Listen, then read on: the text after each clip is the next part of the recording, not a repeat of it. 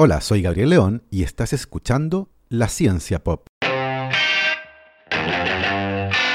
Un podcast sobre historias de ciencia.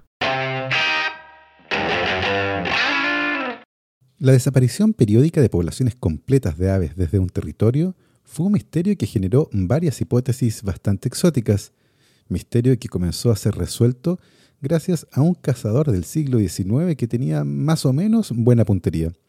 En tiempos más recientes, la supuesta desaparición de aves como parte de un complot para espiar a las personas nos conecta con los usos militares de las palomas, aves que tienen muy mala fama, pero que cumplieron importantes tareas durante las guerras mundiales y cuyos cerebros se han entrenado para guiar misiles y diagnosticar cáncer. Y les recuerdo que si les gusta este proyecto y lo quieren apoyar, lo pueden hacer a través de mi página en Patreon. Para eso vayan a www.patreon.com slash pop y se pueden inscribir para hacer un aporte mensual a este podcast.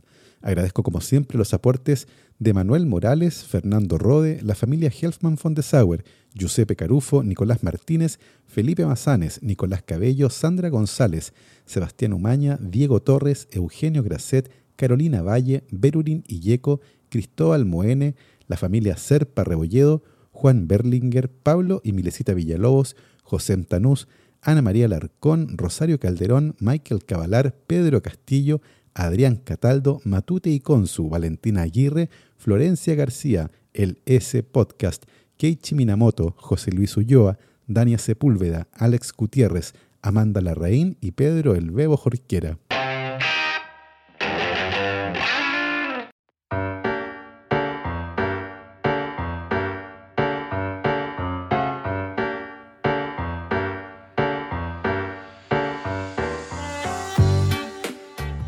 Desde hace miles de años se han descrito con gran detalle los llamativos cambios estacionales en las poblaciones de aves, con algunas especies que misteriosamente desaparecían por completo de un territorio de manera periódica para luego reaparecer. Pero durante la mayor parte de ese tiempo, nuestras explicaciones para este fenómeno fueron, por decirlo de alguna manera elegante, algo extravagantes. En la antigüedad, por ejemplo, se pensaba que una especie de ave transmutaba en otra, lo que permitía explicar el abrupto cambio entre las especies con el correr de las estaciones, explicación que parecía tener sentido considerando que nunca era posible observar a ambas especies juntas al mismo tiempo en el mismo lugar, algo así como Clark Kent y Superman. Aristóteles, por otro lado, había propuesto que la desaparición de ciertas especies de aves durante el invierno y su reaparición en primavera era debido a que las aves hibernaban, eso permitía entender por qué nadie las veía durante la época fría. La noción de que las aves pueden migrar grandes distancias y cambiar el hábitat de la población completa en cosa de días debe haber parecido más exótica por esos días que la transmutación de una especie en otra o la hibernación, pero ninguna idea con respecto a la desaparición de las aves era más extraña que la del profesor y científico Charles Morton. Nacido en Inglaterra en 1627, Morton fue profesor de la Universidad de Harvard en Estados Unidos y escribió un tratado muy detallado, aunque evidentemente totalmente equivocado, que afirmaba que las aves desaparecían de manera periódica porque migraban a la Luna. Así es, a la Luna y luego de vuelta a la Tierra. Y Morton era bastante consciente de lo épico que sería ese paseo, ya que incluso estimó que el viaje de ida era de unos 300.000 kilómetros, una estimación bastante buena considerando que la distancia promedio entre la Tierra y la Luna es de unos 384.000 kilómetros. Según sus cálculos, las aves tardarían 60 días en llegar a nuestro satélite, volando a unos desplumantes 200 kilómetros por hora. En una parte de su tratado, Morton escribió: Ahora, ¿a dónde deben ir estas criaturas, a menos que sea a la Luna? Porque claro, era evidente que las aves no podían desaparecer, tenían que haber ido a algún lado.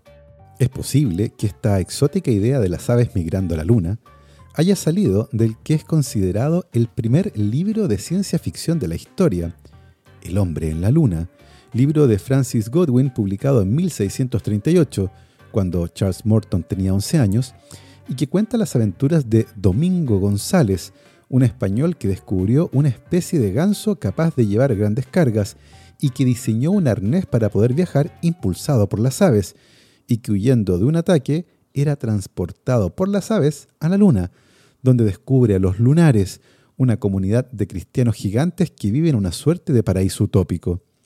La idea de que las aves viajaban grandes distancias en la Tierra, moviéndose entre continentes distintos, comenzó a tomarse en serio a inicios del siglo XIX gracias a las cigüeñas, más bien dicho, gracias a una cigüeña en particular.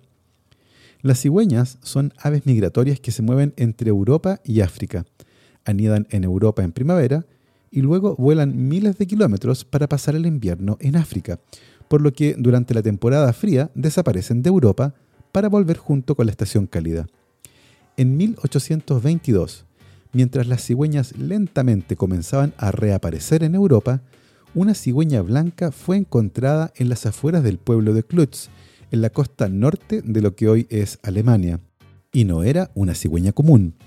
Atravesada en su cuerpo había una flecha de 80 centímetros que había entrado por el lado izquierdo cerca del ala y que había salido a mitad de camino de su cuello en el lado derecho, dejándola herida pero todavía capaz de volar.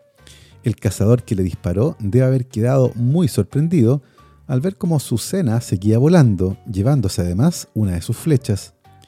Tras la inspección de rigor del animal, se descubrió una pista fundamental. La flecha estaba hecha de madera africana, lo que llevó a la conclusión ineludible de que, a pesar de sus heridas, la cigüeña había logrado volar por cerca de 3.200 kilómetros con la flecha ensartada en su cuerpo.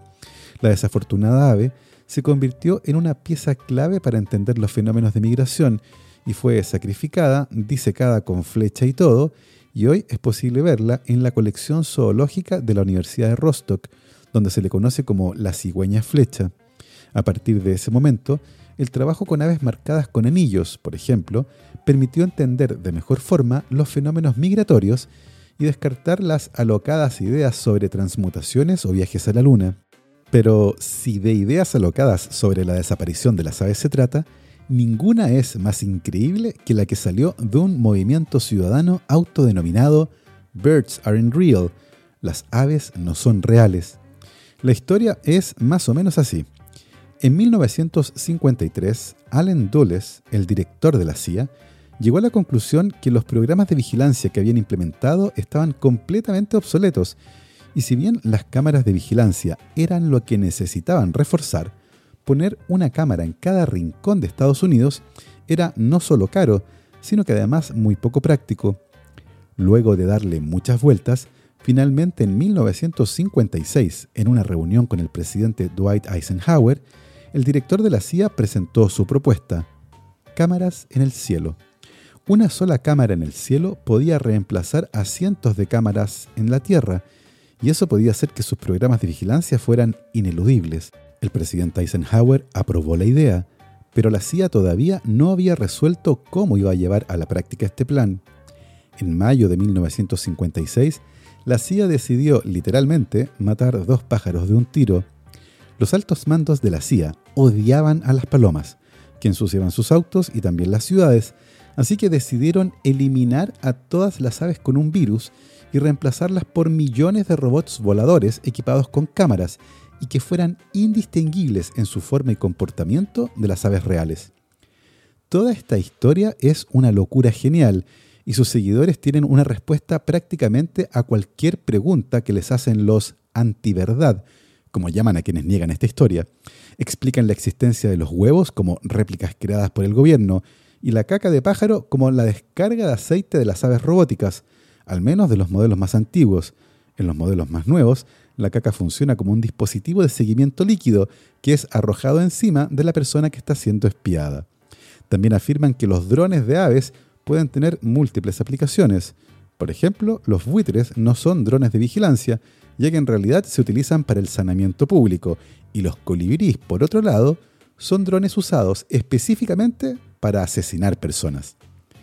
Peter McIndoe, un estudiante de 20 años nacido en Tennessee, es el cerebro detrás de este movimiento, aunque él se presenta en las entrevistas que concede como un mero mensajero de sus superiores. Y claro, todo este movimiento es una sátira ridícula que dice mucho sobre la cultura de la conspiración y las noticias falsas. Se aprovecha de la cultura de los memes y la retórica de todas las otras teorías de conspiración que están ahí afuera y esencialmente crea algo que les gana en su propio juego. También es una sátira sobre la cultura del despertar de la conciencia social de Internet. La forma en que hablan de las cosas hace que parezca que la audiencia no está lo suficientemente despierta o informada. Infórmate. La historia de las palomas que son reemplazadas por versiones robóticas y equipadas con cámaras fue exitosa en parte porque efectivamente en algún momento de la historia las palomas estuvieron equipadas con cámaras fotográficas y fueron usadas como herramienta de espionaje y comunicación en tiempos de guerra. Ya 3.000 años antes de la era moderna, los egipcios descubrieron que las palomas tenían la extraordinaria habilidad de volver a su nido incluso si eran liberadas a una gran distancia de él. Esta particularidad en su comportamiento hizo que fueran criadas y entrenadas para enviar mensajes atados a sus patas desde lugares distantes. Los árabes, de hecho, habían instaurado un sistema oficial de mensajería basado en palomas para la ciudad de Bagdad en el año 1150, pero el sistema se perdió luego de la invasión por parte de los mongoles el año 1258.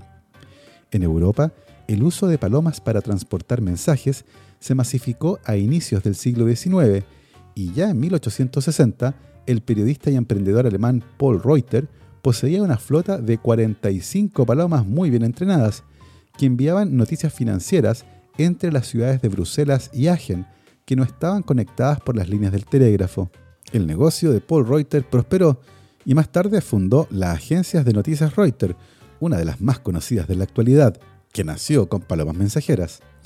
En aquella época, las palomas solo podían hacer un viaje hacia su nido por lo que las palomas debían ser transportadas al lugar desde el cual se enviaría el mensaje para que éstas volvieran después a su nido. Por ejemplo, si una tropa partía al frente de batalla, llevaban un buen número de palomas desde la base, que era el nido de las palomas. Si querían enviar información a la base desde el frente, sencillamente amarraban un pequeño dispositivo a la pata de la paloma y ésta volvería a casa. Claro, siempre y cuando no fuera atacada por algún depredador o por los soldados enemigos. Cuando comenzó la Primera Guerra Mundial, los ejércitos en Europa utilizaron muchas palomas mensajeras. Se implementaron complejos programas de comunicación militar basados en el entrenamiento de palomas y se cree que más de medio millón de aves fueron utilizadas durante la Primera Guerra Mundial, con una tasa de entrega superior al 90%, siendo además un sistema de comunicación mucho más versátil que el telégrafo, que no estaba disponible en todas partes. Una de las palomas más famosas de la Primera Guerra Mundial fue Shagami, amiga querida, una paloma mensajera enviada por el Batallón Perdido, un grupo de 554 soldados que quedaron atrapados entre el 2 y el 7 de octubre de 1918 bajo intenso fuego alemán en los bosques de Argonne, al norte de Francia. Luego de soportar el asedio alemán durante días, el batallón perdido comenzó a ser bombardeado por sus propios compañeros, que al desconocer su ubicación pensaban que estaban atacando a los alemanes.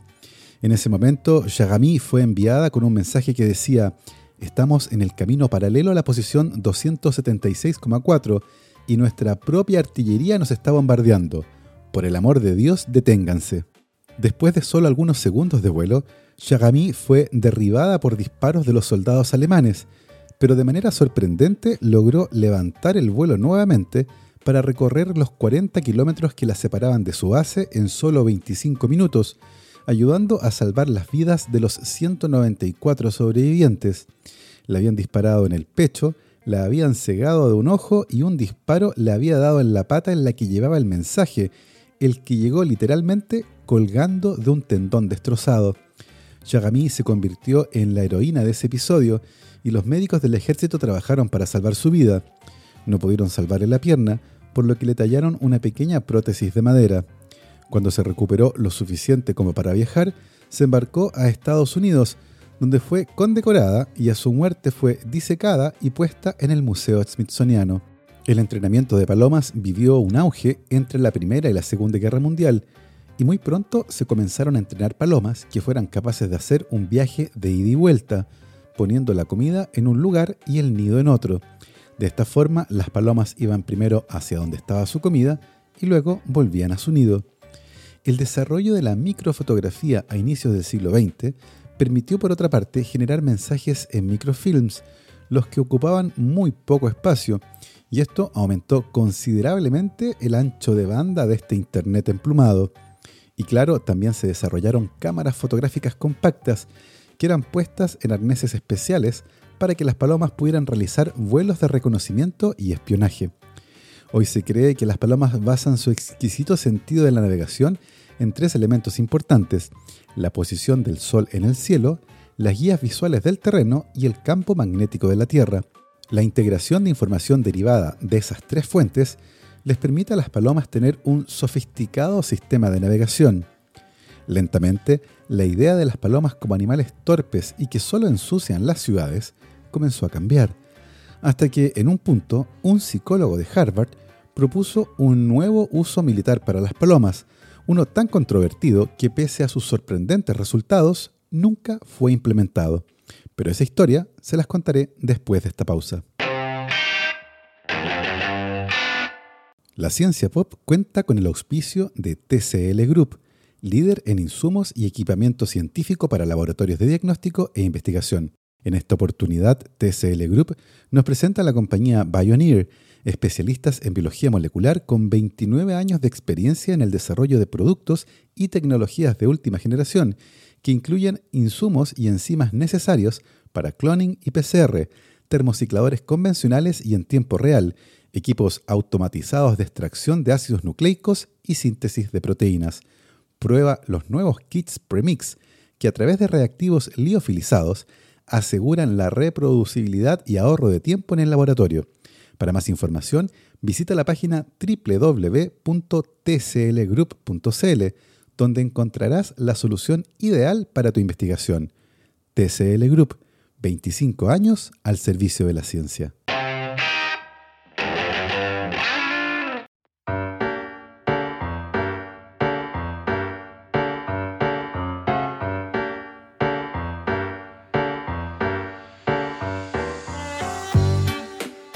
Si bien las palomas poseen cerebros pequeños, no más grandes que la punta del dedo índice, estudios de los últimos 70 años han mostrado que son muy buenas discriminando estímulos visuales complejos y que son capaces de detectar y distinguir cosas tan diversas como cápsulas de medicamento dañadas o de diferenciar entre un cuadro de Monet y uno de Picasso.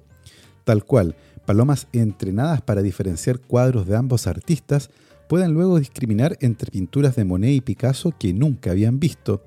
Esto no quiere decir que las palomas posean un gusto refinado, solo quiere decir que es posible entrenarlas para que aprendan a distinguir ciertos patrones característicos de las obras de Monet y que no se repiten en los cuadros de Picasso.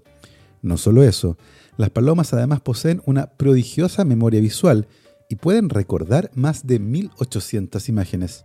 Por otro lado, la experiencia criando y entrenando a las palomas mensajeras había demostrado que éstas eran muy eficientes a la hora de aprender cuando se usaba comida como estímulo, y si bien el uso de estímulos para fomentar conductas deseables se había utilizado desde hace mucho tiempo, fue el psicólogo de Harvard Burroughs Frederick Skinner quien desarrolló en gran profundidad las metodologías que permitieron generar un sistema de aprendizaje basado en el reforzamiento conductual.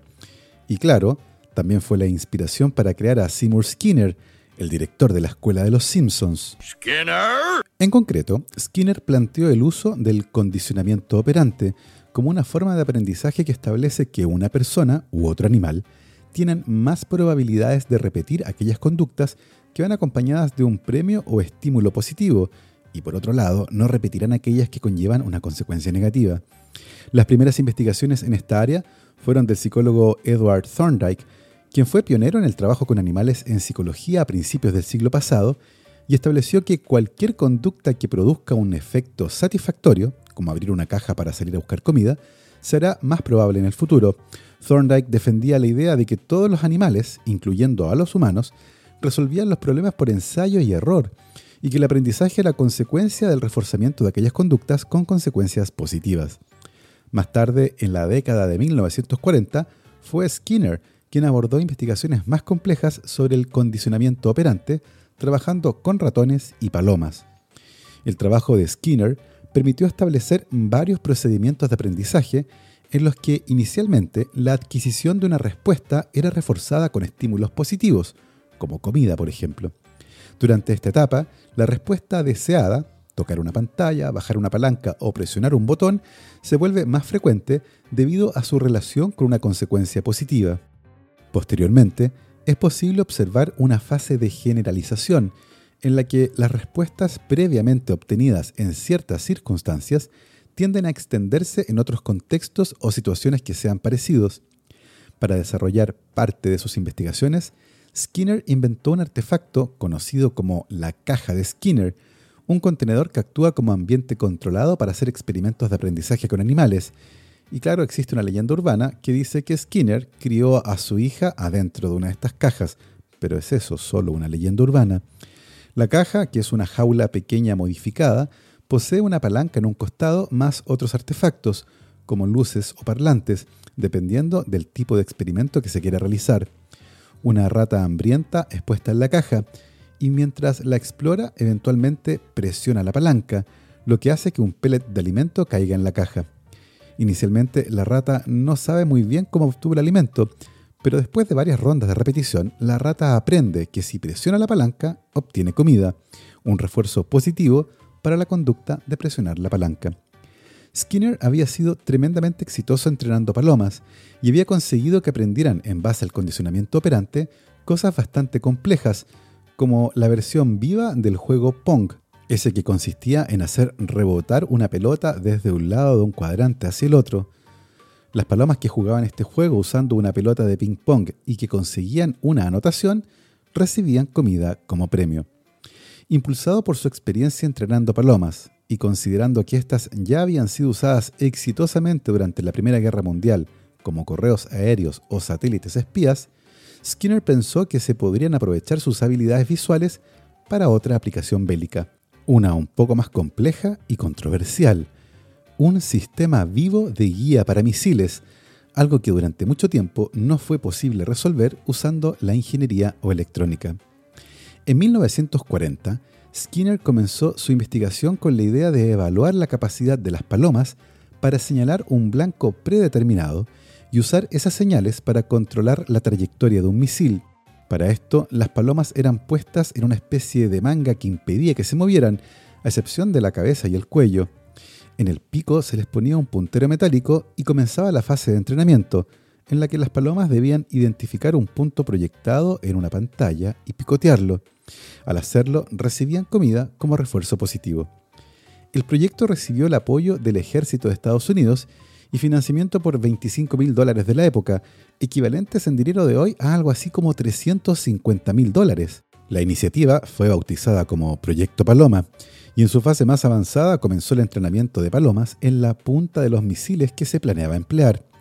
Estos misiles habían sido modificados y se agregaron tres visores en la punta. La idea era que en cada visor, que estaba provisto de una pantalla con sensores conectados al sistema de navegación del misil, fuera una paloma como navegante. Si el misil se desviaba hacia arriba con respecto a un blanco, por ejemplo un barco, este aparecería en el visor de abajo del misil. La paloma lo picotearía y automáticamente se corregiría la trayectoria del misil hacia abajo. La acción coordinada de las tres palomas mantendría el misil en su curso correcto. A pesar de que iba bien encaminado y Skinner estaba teniendo muy buenos resultados, el proyecto Paloma perdió el apoyo del ejército cuando algunas voces comenzaron a cuestionar la idea, que parecía demasiado loca y sacada de una mala película de espías. Además, esa manía de las palomas de volver a casa ponía nerviosos a muchos que temían que el misil fuera guiado de vuelta a la base por las palomas. Según el propio Skinner, su gran problema era que nadie los tomaba en serio y él estaba convencido que el sistema era confiable, pero aparentemente él era el único que pensaba eso. Finalmente, el 4 de octubre de 1944, el proyecto Paloma fue cancelado debido a que su ejecución podía retrasar a otros proyectos más tradicionales y con menos plumas, que podían solucionar el problema de la guía de misiles. La idea del proyecto Paloma fue resucitada brevemente en 1948 por la Marina de los Estados Unidos con el nombre de Proyecto Orcon, por Organic Control, probablemente para evitar usar la palabra paloma en un proyecto militar. Sin embargo, fue cancelado definitivamente en 1953, cuando los sistemas electrónicos de guía de misiles se hicieron realidad. A pesar de este traspié, las habilidades visuales y la facilidad de entrenamiento de las palomas tenían todavía mucho que decir, y si bien guiar misiles puede parecer una tarea demasiado sensible como para encomendársela a una paloma, científicos de Estados Unidos decidieron entrenar palomas con la idea de verificar si era posible que éstas aprendieran a discriminar imágenes muy complejas, como las obtenidas de biopsias de tejidos humanos. El análisis de este tipo de imágenes por parte de radiólogos y médicos patólogos requiere varios años de entrenamiento y es de gran interés averiguar cuáles son las características más relevantes que permiten diferenciar un tumor benigno de uno maligno, algo trascendental para entrenar las habilidades de los profesionales de la salud y para mejorar los programas informáticos de análisis automático de imágenes. El equipo, liderado por un psicólogo del comportamiento, publicó sus resultados el año 2015, los que fueron muy comentados en varios sitios de noticias científicas. Los investigadores usaron en total 16 palomas que fueron entrenadas para discriminar entre imágenes de biopsias de tumores de mama que previamente habían sido examinadas por expertos, quienes habían clasificado los tumores como benignos o malignos. Durante la fase de entrenamiento, cada imagen era mostrada a las palomas durante algunos segundos. Una vez que las imágenes eran picoteadas, lo que quería decir que las palomas las habían visto, aparecían dos rectángulos a cada lado de la imagen, uno azul y otro amarillo. Cada paloma tenía asignado al azar el significado del cuadrado de color, es decir, el cuadrado azul podía significar maligno para una paloma en particular y benigno para otra. Esto se hizo para evitar el sesgo por color en la elección. Lo importante es que, independiente del color, si la paloma elegía el correcto para la muestra que le había tocado, recibía automáticamente comida. Si fallaba, no recibía nada, y luego de un rato de descanso se repetía la prueba con la misma imagen hasta que eligiera la respuesta correcta. De esta forma, el entrenamiento con palomas para la identificación de biopsias humanas sigue el mismo principio que los usados por Skinner. La paloma al azar clasifica una imagen y si la clasificación es satisfactoria recibe un premio en forma de comida. Este refuerzo sirve para que aprendan a reconocer ciertos patrones de las imágenes que son informativos con respecto a la naturaleza de la muestra. En este caso, y luego del periodo de entrenamiento, las palomas eran desafiadas con nuevas imágenes en diferentes aumentos, ángulos y colores. Finalmente, cada paloma tuvo una precisión del 80% en la clasificación de las biopsias, lo que está bastante bien para ser paloma, pero muy lejos todavía de lo que pueden lograr expertos humanos. Sin embargo, al combinar los resultados de varias palomas para una misma imagen, el porcentaje de aciertos subió a un impresionante 99%, similar a la eficiencia de expertos humanos y mucho mejor que los sistemas automáticos de clasificación de imágenes médicas. A pesar de estos promisorios resultados, no es muy probable que en el futuro sea una paloma la encargada de entregarnos los resultados de nuestras biopsias, por muy buenas que sean como patólogas o radiólogas. Por ahora, las barreras regulatorias lo hacen completamente inviable, pero ciertamente serán muy útiles mejorando tanto el entrenamiento de humanos como de algoritmos. Las palomas podrían ayudarnos a identificar qué modificaciones en el brillo, contraste o color en las imágenes pueden hacer más fácil o difícil la tarea de discriminación entre un tumor benigno y uno maligno, por ejemplo. Actualmente no se están desarrollando aplicaciones militares específicas para las palomas, aunque sí se han usado en el pasado reciente para llevar teléfonos celulares, tarjetas SIM y cargadores a presos de la cárcel del estado de Sao Paulo, en Brasil. Así que ya lo saben, la próxima vez que se vean rodeados por palomas en alguna plaza, reflexionen sobre estas extraordinarias capacidades y de paso agradezcan que finalmente nadie les dio un misil, pensando que además parecen tener una excelente puntería y claro, son muy reales. Bueno, y así hemos llegado al final de esta historia emplumada. Espero que la hayan disfrutado. Yo me despido con mis agradecimientos a mis queridos patrons, Sebastián Toledo, Alberto Montt y Laura, Claudia Delenson, Diego Molina, Macarena Vergara, Pedro Maldonado, Hernán y Lucas Castillo, Chuchurex, Sandra Galás, Ana Lucía Luna, Cristian Subiabre, Romina Mationi, Simón Castillo Rideman, Diego Socias, Luciano Cisterna, Ricardo Yáñez, Fernando Montenegro, Matías van der Straten, Francisco Soto, la familia Flores Noguer, Leonor Echeverría, Sergio Espinosa, Rafaela Hidalgo, Marcela Martínez, Cristóbal Orellana, Diego Riquelme, Gastón Bravo Repol y un gran saludo de cumpleaños para Valentina Morales, que los cumplas muy feliz. Nosotros nos escuchamos la próxima semana. Que esté muy bien. Recuerden lavarse las manos, usen su mascarilla como corresponde, cubriendo boca y nariz. Recuerden vacunarse cuanto les corresponda y por supuesto que la ciencia los acompañe.